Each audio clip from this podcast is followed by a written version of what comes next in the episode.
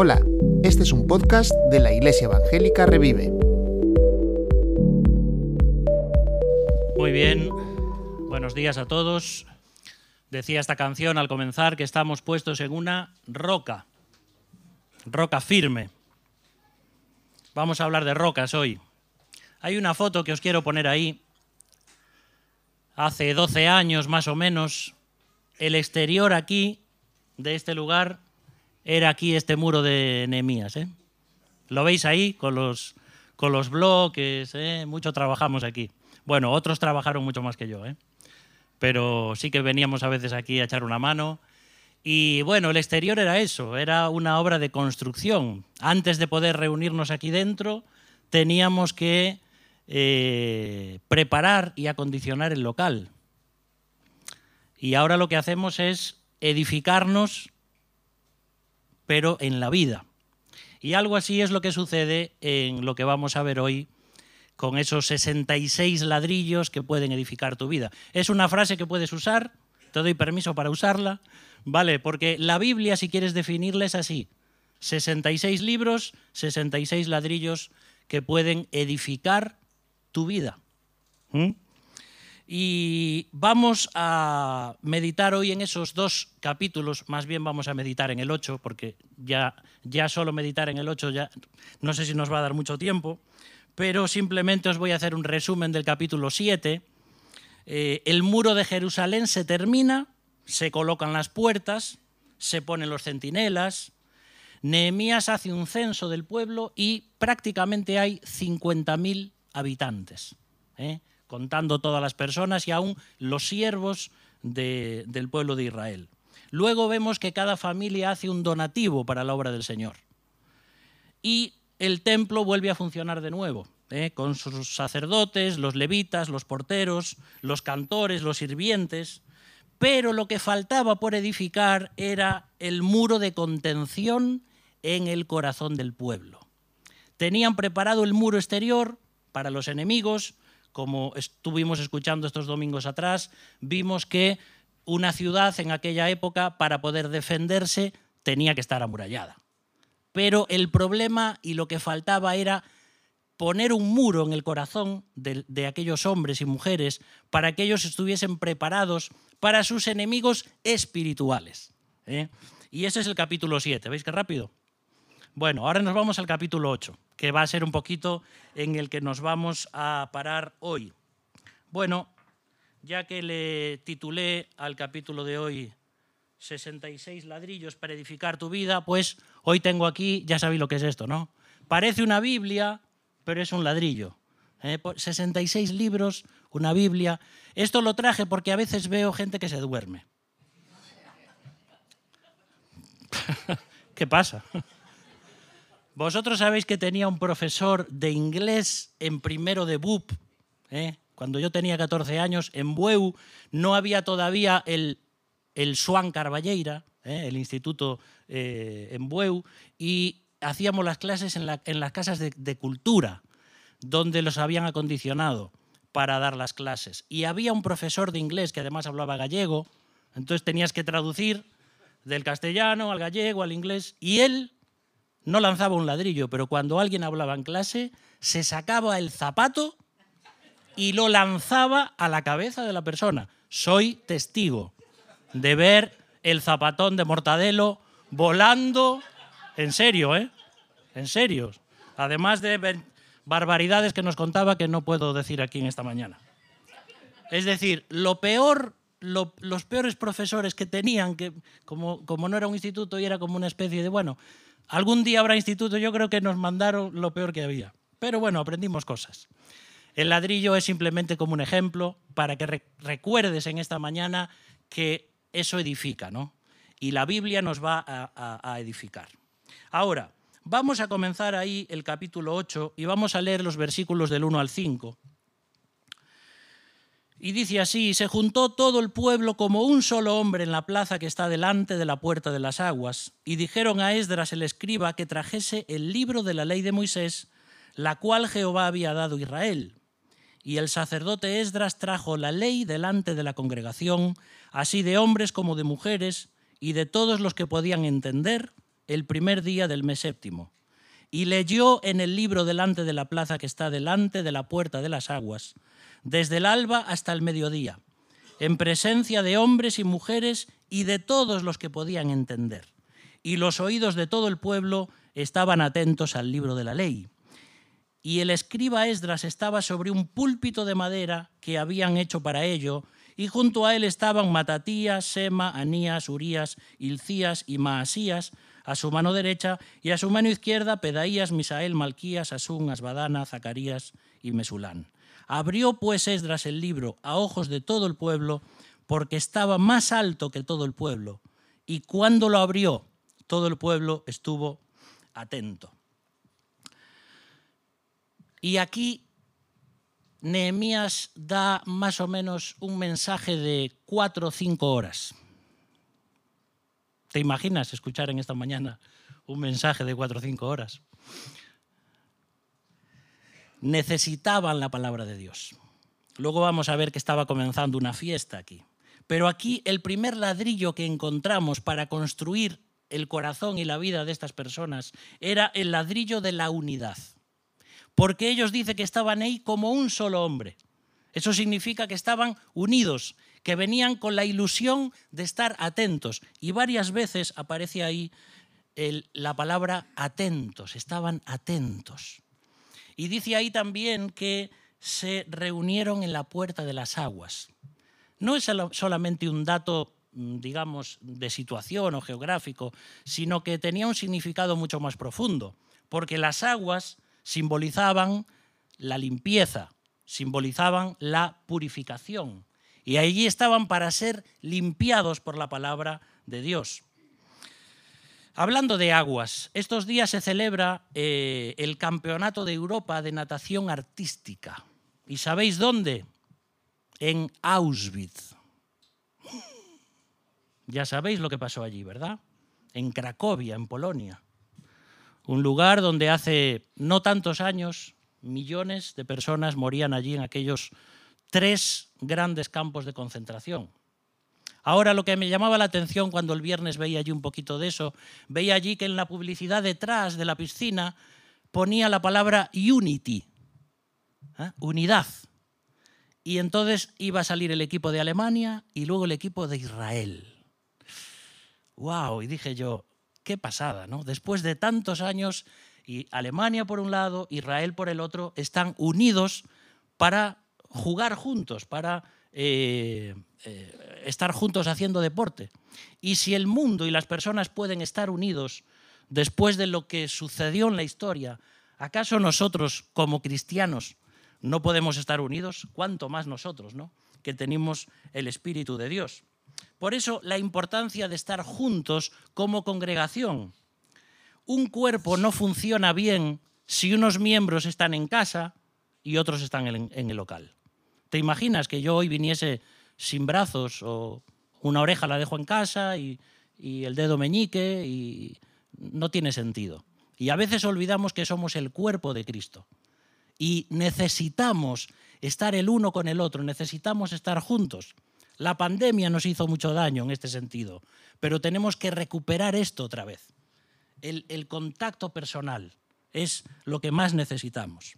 Y dice ahí el versículo 5 que hemos leído que todo el pueblo estuvo atento.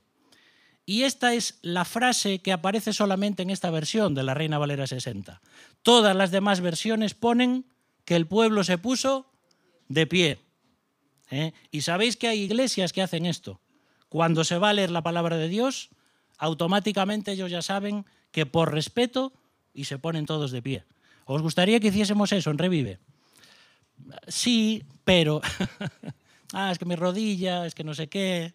¿eh? Pero como respeto, estas personas se ponían de pie. Y para mí que estuvieron todas esas horas allí de pie. ¿eh? Esto no es que haya que hacerlo nosotros hoy. Pero es importante. ¿Cómo está mi respeto por la palabra de Dios. ¿Dónde tengo la Biblia en mi casa? Cuando la cojo para leerla tengo que soplar para sacar el polvo, no. Cuando estamos aquí escuchando el mensaje de la palabra de Dios, estoy viendo algo de las redes sociales y decimos, ya es que en YouTube, en el canal, están poniendo comentarios. Yo personalmente, yo no soy partidario de, mientras estamos en la reunión, estar viendo los comentarios del canal de YouTube. Yo. Porque al final o prestas atención a, esto o a aquello. ¿Sabes? Estás whatsappeando, estás... ¿Sabes, sabes lo, lo, que, lo que nos pasa? Es que no tenemos hambre de la palabra de Dios como debiéramos tenerla. Y decimos, ¿quién predica hoy? Uf, bueno. Pero nos olvidamos de que a quien vamos a escuchar, más allá de la persona, es al Espíritu Santo que tiene algo para decirte. Es la Biblia que se abre. Si vamos al versículo 6, dice allí que bendijo entonces Esdras a Jehová, Dios grande, y todo el pueblo respondió, amén, amén, alzando sus manos. Y se humillaron y adoraron a Jehová, inclinados a tierra. Y este es el ladrillo de la adoración. Las escrituras nos impulsan a la adoración y a la alabanza. Y la música es una herramienta insustituible en el culto. Es verdad que aquí por lo menos que sepamos, no nos lo dice. Más adelante en la fiesta van a tener instrumentos, aquí parece que no los hay. No se necesita música para adorar a Dios, pero si la tienes, te va a ayudar mucho más. Nunca seremos lo suficientemente agradecidos por la alabanza y por los músicos y por todo el equipo técnico que tenemos en esta iglesia. Porque ya lo damos como algo normal pero sin embargo nos ayuda mucho a poder hacer que nuestro corazón se exprese para poder adorar al Señor.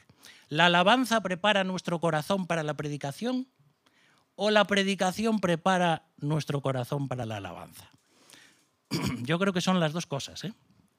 Las dos cosas son importantes. Y ahí vemos que ahora el pueblo que estaba de pie, ahora está postrado, con su frente tocando el suelo.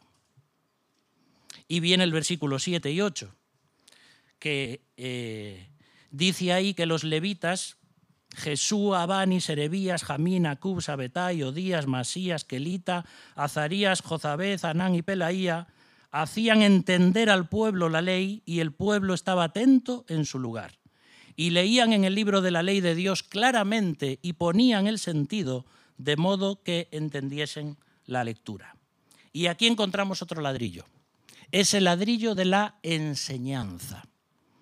Porque es verdad que a veces leemos la Biblia y hay cosas que entendemos, pero hay muchas otras que no entendemos. Y para eso levanta el Señor en la iglesia maestros, enseñadores, pastores, que puedan enseñar. A veces puede ser que no tengas el tiempo para estar estudiando la Biblia como te gustaría. Y, nosotros tenemos, por la gracia de Dios, ese tiempo de poder dedicarnos al estudio bíblico, que nunca es suficiente y nunca eh, leemos todo lo que nos gustaría leer, pero tenemos ese privilegio de poder estar enseñando y profundizando en la palabra de Dios, ¿no? primero para nosotros mismos. Así que aquí se nos dice tres veces que el pueblo estaba atento. ¿Y qué pasa? La Torá estaba escrita en hebreo. La Torá es el Pentateuco, ¿vale? Desde Génesis hasta Deuteronomio. Estaba escrita en hebreo, pero ¿qué pasaba con estas personas? ¿En qué idioma hablaban? En arameo, porque era la lengua que habían usado y que aprendieron luego en Babilonia, en la cautividad. Entonces, digamos que Nehemías o Esdras predicaban allí, leían en hebreo, pero la gente no entendía, y entonces todas esas personas que tenían allí como traductores, pero también como enseñadores, estaban traduciéndole el texto eh, para que ellos lo pudiesen entender. ¿Sabes cuántos millones de personas todavía hoy no tienen la Biblia escrita en su propio idioma? Hay muchos pueblos de muchas lenguas diferentes que no pueden leer la historia de Nehemías. Y para nosotros es algo tan normal. Tenemos 20, 30 versiones diferentes de la Biblia allí almacenadas para leer Nehemías o lo que queramos. Y no valoramos como debiéramos la palabra de Dios. Y hay gente que ni siquiera la puede leer porque no la tiene. Debiéramos eh, tener en cuenta esto y también recordar que podemos colaborar para esto. Hay hoy organizaciones evangélicas que se dedican a traducir la Biblia y a llevarla a diferentes lugares del mundo. Y tú a veces simplemente con cinco euros al mes puedes estar colaborando para enviar una Biblia a alguna persona en el resto del mundo. Se puede hacer todo esto. Tenemos que tener una carga por esto, ¿no? Qué importante es tener la palabra de Dios. Ahora viene el versículo 9. Y Nehemías el gobernador y el sacerdote Esdras, escriba, y los levitas que hacían entender al pueblo, dijeron a todo el pueblo, Día santo es a Jehová nuestro Dios, no os entristezcáis ni lloréis, porque todo el pueblo lloraba oyendo las palabras de la ley. ¿Por qué lloraban? ¿Tenían alergia al polen? ¿Habían los levitas no solo traducían, sino que enseñaban y aplicaban el texto a la vida del pueblo de Israel. Y el pueblo empieza a llorar y empieza a lamentarse. Y no sabemos qué parte de la Torá estaban leyendo. Pero para que el pueblo llorase, tal vez, tal vez eran los últimos capítulos del libro de Deuteronomio.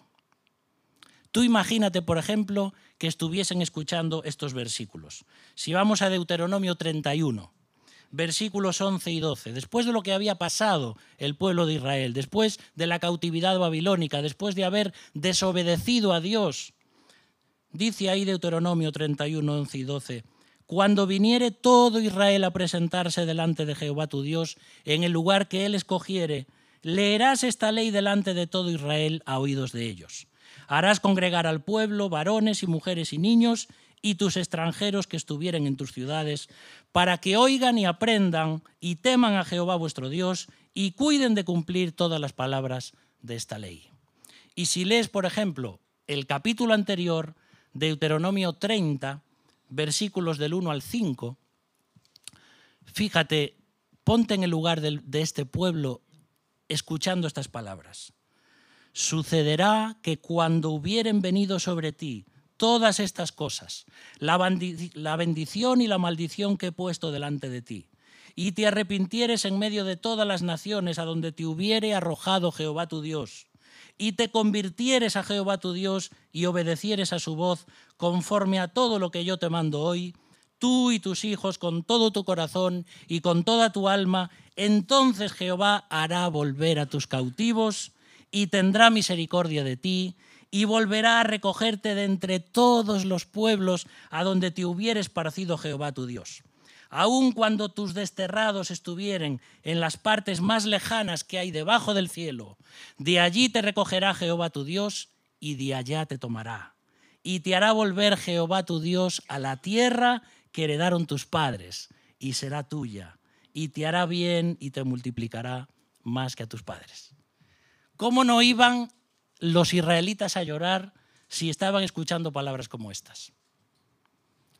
¿Sabes cuánto tiempo había pasado desde que estas palabras se habían escrito hasta este momento en el que las escuchan? Mil años. Mil años. Una palabra profética totalmente. ¿Sabes lo que es estar allí y recordar aquellas palabras y decir, pero si eso parece que se escribió para nosotros. Y entonces al, enseñar estas palabras, al, traducir todo esto y al, y al aplicarlo a sus vidas y a aquellos levitas diciendo, hermanos, no os desaniméis, no lloréis porque hoy es un día santo, porque tenemos la gracia de Dios con nosotros. Y a pesar de nuestro pecado y a pesar de nuestra desobediencia, Dios ha prometido restaurarnos y volvernos a traer a la tierra y volver a traer bendición sobre nosotros. Y ahí viene el ladrillo del gozo, el versículo 10. Luego les dijo, id, comed grosuras y bebed vino dulce y enviad porciones a los que no tienen nada preparado, porque día santo es a nuestro Señor. No os entristezcáis, porque el gozo de Jehová es vuestra fuerza ese versículo que a veces conocemos de memoria, ¿no? El, el gozo del Señor es nuestra fuerza. Y la palabra gozo que es Jairo, procede de la palabra gracia, que es Haris. Así que un creyente puede tener gozo por la gracia de Dios. Porque a pesar de que Dios dijo que me iba a castigar por mi desobediencia, Él también es gracia y me da una nueva oportunidad. Y es lo que Dios está haciendo con ellos. Y aquí también estaban recordando las profecías de Zacarías, de Isaías, etcétera, donde decían que habría de venir un Mesías, una persona que por fin los habría de canalizar y los habría de traer a un lugar de paz, de prosperidad, de bendición. Todo esto estaba envuelto. Por eso que esto nos está apuntando a Cristo, aquel que había de venir, el Mesías prometido. Y las personas, a pesar de que fueron un desastre, cientos, miles de años desobedeciendo a Dios, a pesar de que Dios les dio promesas y ellos desobedecen, Dios sigue diciendo, no importa. Os he castigado, he traído sobre vosotros naciones, habéis tenido que ir cautivos, pero yo sigo aquí y sigo teniendo un plan para vuestras vidas. Y luego viene el ladrillo de la santidad, en el versículo 11.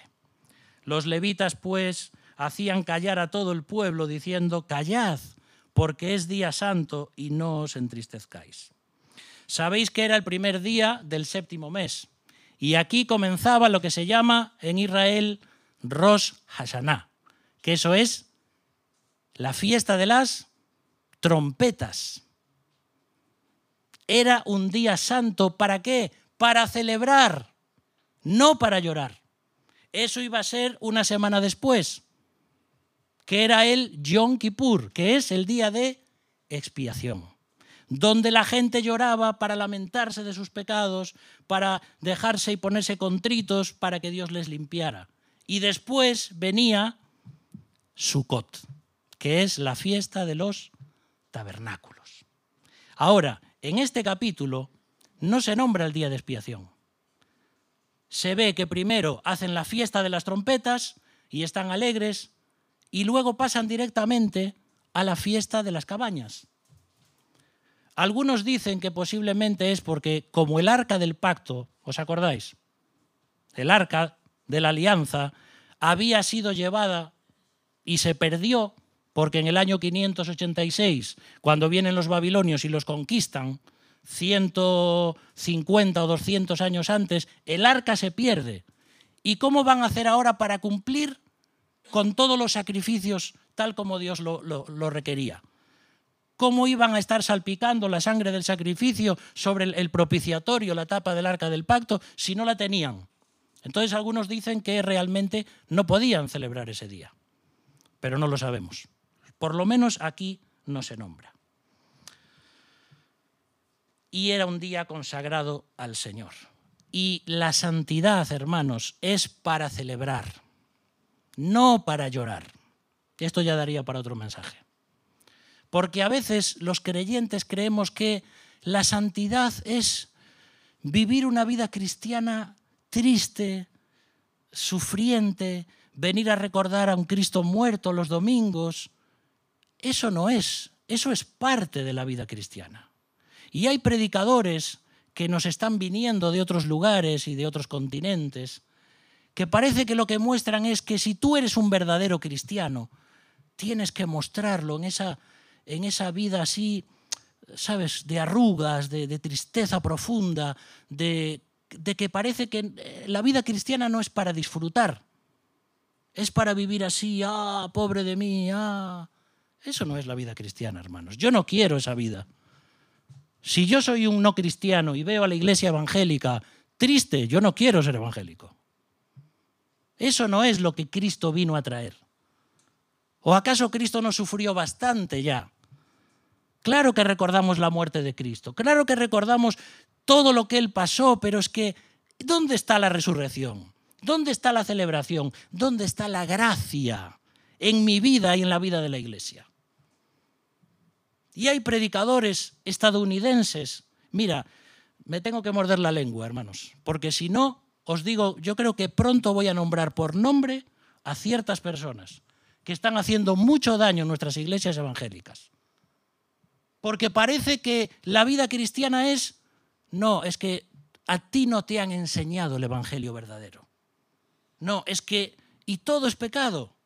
Todo es pecado y, ellos predican llorando porque, ah, y porque se puso un tatuaje, Dios mío, y porque se puso un pendiente, y porque no se pone el velo, y, y el mundo está entrando en la iglesia y la sana doctrina se nos va. Mira, te doy un consejo. Cuando escuches palabras como esas, tira ese libro a la basura. Así de claro. Yo ya lo hice. Cuando una persona, si sigo con esto, se me va a ir el mensaje. Cuando una persona viene y te dice, nunca os han predicado el Evangelio verdadero. Uf, amigo, déjame tranquilo.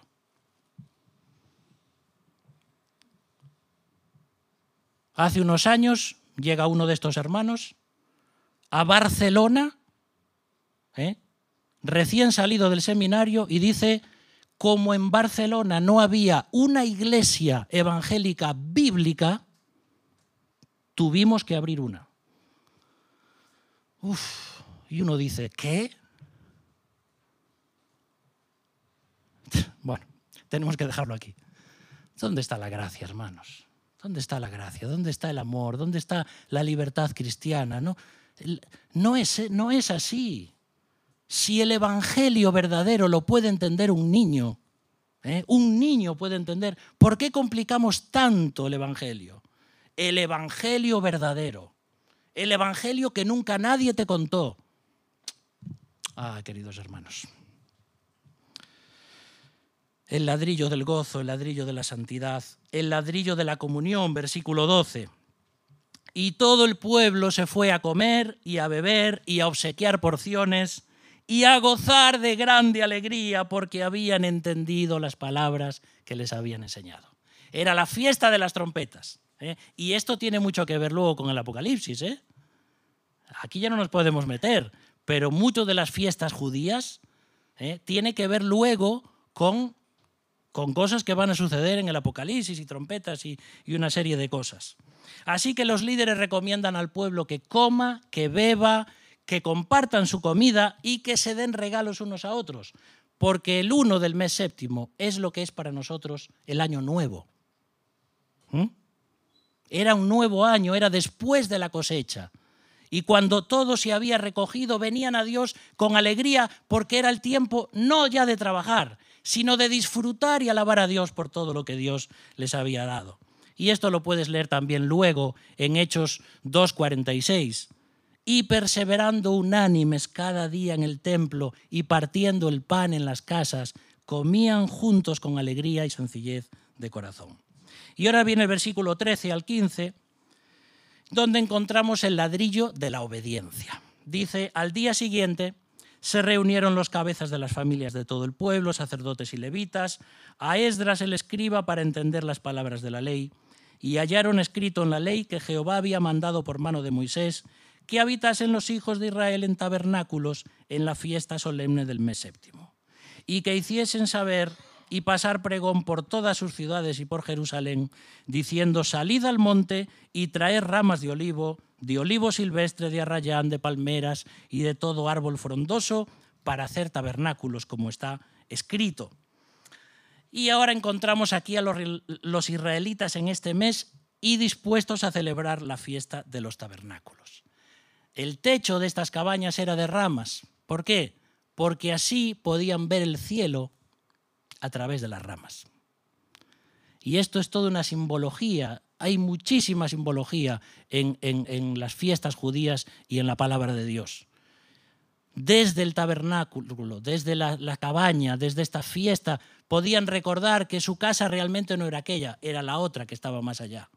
Y nosotros también, dice el apóstol Pablo, aunque este tabernáculo se deshiciere, hablando de nuestro cuerpo, tenemos de Dios un edificio, una casa no hecha de manos, eterna en los cielos. Y podemos ver a través de este tabernáculo el cielo y todo lo que nos espera allí. Obedecer las escrituras siempre traerá bendición. Y viene el versículo 16.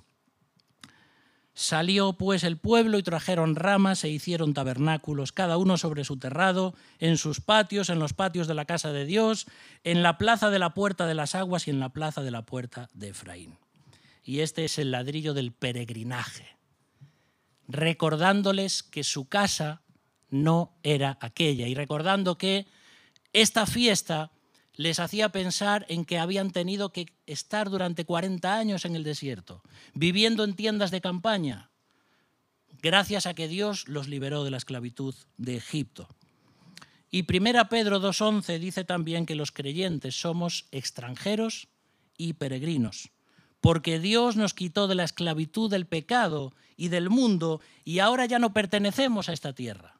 Y aunque podemos tener buenos coches o buenas casas o buena economía, tenemos que ver a través, a través de esas ramas, porque nuestra verdadera casa, nuestra verdadera identidad, nuestra verdadera nacionalidad está con Cristo en Dios, en los lugares celestiales, como dice Colosenses. Y viene el versículo 17, que es el ladrillo de la celebración. Y dice ahí que toda la congregación que volvió de la cautividad, hizo tabernáculos y en tabernáculos habitó, porque desde los días de Josué, hijo de Nun, hasta aquel día, no habían hecho así los hijos de Israel. Y hubo alegría muy grande. No significa que no habían hecho esta fiesta desde Josué, ¿eh? porque la habían hecho varias veces. Significa que el pueblo de Israel no había celebrado esa fiesta de una forma tan unida y tan alegre como lo habían hecho en los días de Josué. Y hoy puedes poner Sukkot o puedes poner Fiesta de los Tabernáculos en YouTube o en un buscador o lo que sea y vas a ver cómo aún hoy los israelitas siguen celebrando estas fiestas. Son fiestas. Ahora, algo que me hacía pensar en este mensaje es, ¿no deberíamos celebrar como iglesia más fiestas? No en plan judío, ¿no? sino porque tampoco podemos decir, bueno, vamos a tener una fiesta de siete días, no vamos a poder hoy en día con los trabajos, pero podemos dedicar un sábado. Lo que antes teníamos como los cultos especiales, que a veces decimos, los cultos especiales, eso ya pasó de moda, pero qué importante fueron para mí los cultos especiales. ¿Sabes por qué? Porque ibas a escuchar la palabra, ibas a estar con los amigos, ibas a disfrutar y luego salías, ibas a tomar algo al bar, pero estabas allí aquel día o aquellos días. Todavía hay cultos especiales en otros lugares. Y son cultos de bendición. Pero yo creo que como revive tendríamos que hacer tal día del año, fiesta de no sé qué. No sé, inventarnos algo. Y comer juntos, disfrutar. Porque al final la vida se nos va sin celebrar. Y tenemos que, aprender del pueblo judío, que tenía una vida completamente llena de fiestas. Y por último viene el versículo 18, que dice, y leyó Esdras en el libro de la ley de Dios cada día, desde el primer día hasta el último, e hicieron la fiesta solemne por siete días, y el octavo día fue de solemne asamblea según el rito. Y este es el ladrillo del devocional, porque dice ahí que todos los días, todos los días leían. Y esta es una pregunta para mí y para ti en esta mañana. ¿Estoy aprovechando la palabra de Dios que tengo para leerla todos los días? Por eso Dios le dijo a Josué en el capítulo 1 y versículo 8, nunca se apartará de tu boca este libro de la ley, sino que de día y de noche meditarás en él para que guardes y hagas conforme a todo lo que en él está escrito, porque entonces harás prosperar tu camino y todo te saldrá bien. La Biblia 66 ladrillos para edificar tu vida. En un mundo inseguro como en el que vivimos hoy, necesitamos construir un muro fuerte alrededor de nuestra vida. Y no hay mejor ladrillo de construcción que la palabra de Dios. Pero sabes, el ladrillo más importante que debes poner y que no puede faltar en tu vida se llama Cristo. ¿Te acuerdas de este ladrillo? ¿Hay alguien durmiendo por ahí? No. Cristo. Si tú pones a Cristo en tu vida, todas las demás piezas y todos los demás ladrillos van a ser edificados de una forma perfecta. Dice la Biblia en Hechos 4:11, Jesucristo es la piedra que desecharon los constructores y que ha llegado a ser la piedra angular. La piedra no es un ladrillo, es una piedra, que es la que sujeta y la que lleva todo el peso del edificio. Pero el llamado en esta mañana es cómo estoy edificando mi vida, cuáles son las bases, los cimientos de mi vida. Si pones a Cristo en tu vida, todo lo demás va a encajar bien y vas a ir edificando bien y tu vida va a ser una vida de bendición. Jesucristo es un arquitecto experto en construir. Construyó el universo, construyó el mundo, te hizo a ti, creó tu cuerpo y ahora quiere restaurar las ruinas de tu vida. Déjale a Él los planos y verás cómo te sorprende. Amén. Vamos a orar. Padre Celestial, en esta mañana te damos gracias por tu palabra. Te damos gracias porque en ella encontramos, aunque está escrita desde hace miles de años, encontramos frescura, encontramos modernidad, encontramos eh, algo que habla nuestras vidas todavía hoy. Gracias porque tu palabra está viva, porque no son ladrillos que se han secado con el tiempo, sino que es una palabra que cambia nuestras vidas. Gracias Señor por este pueblo de Israel que se arrepintió, que celebró, que dejó que la palabra llenase sus vidas y cambiaron sus vidas. Y te pido Señor que en esta mañana también tú apliques tu palabra a cada uno de nosotros. Que veamos tu palabra como esos ladrillos que pueden edificarnos. Y te pido por personas que pueden estar aquí en esta mañana o escuchando a través de las redes sociales, que tal vez tienen sus vidas destruidas tal vez están en ruinas y necesitan volver a construir. Que entiendan, Señor, que Cristo es la base, que Cristo es el cimiento que deben poner. Que se arrepientan de sus pecados, Señor, que vuelvan a ti, que dejen que tú hagas esa construcción en su vida, para que puedan ver lo maravilloso que es servirte a ti, teniendo el perdón de pecados, la promesa de la vida eterna, caminar rumbo al cielo y a pesar del dolor, de las enfermedades y los problemas que tenemos que experimentar en esta vida, podemos ver a través de nuestra vida resquebrajada y podemos ver a Jesús. Podemos ver a Cristo, podemos ver sus promesas preparando un hogar para nosotros en el cielo. Es por eso, Señor, que pedimos que tú nos llenes y aquí estamos como el pueblo de Israel en esta mañana, a la puerta de las aguas, para que tu espíritu sea como ese río que corre de nuestro interior y que llena todo nuestro ser. Por eso queremos adorarte en el nombre de Jesús. Amén.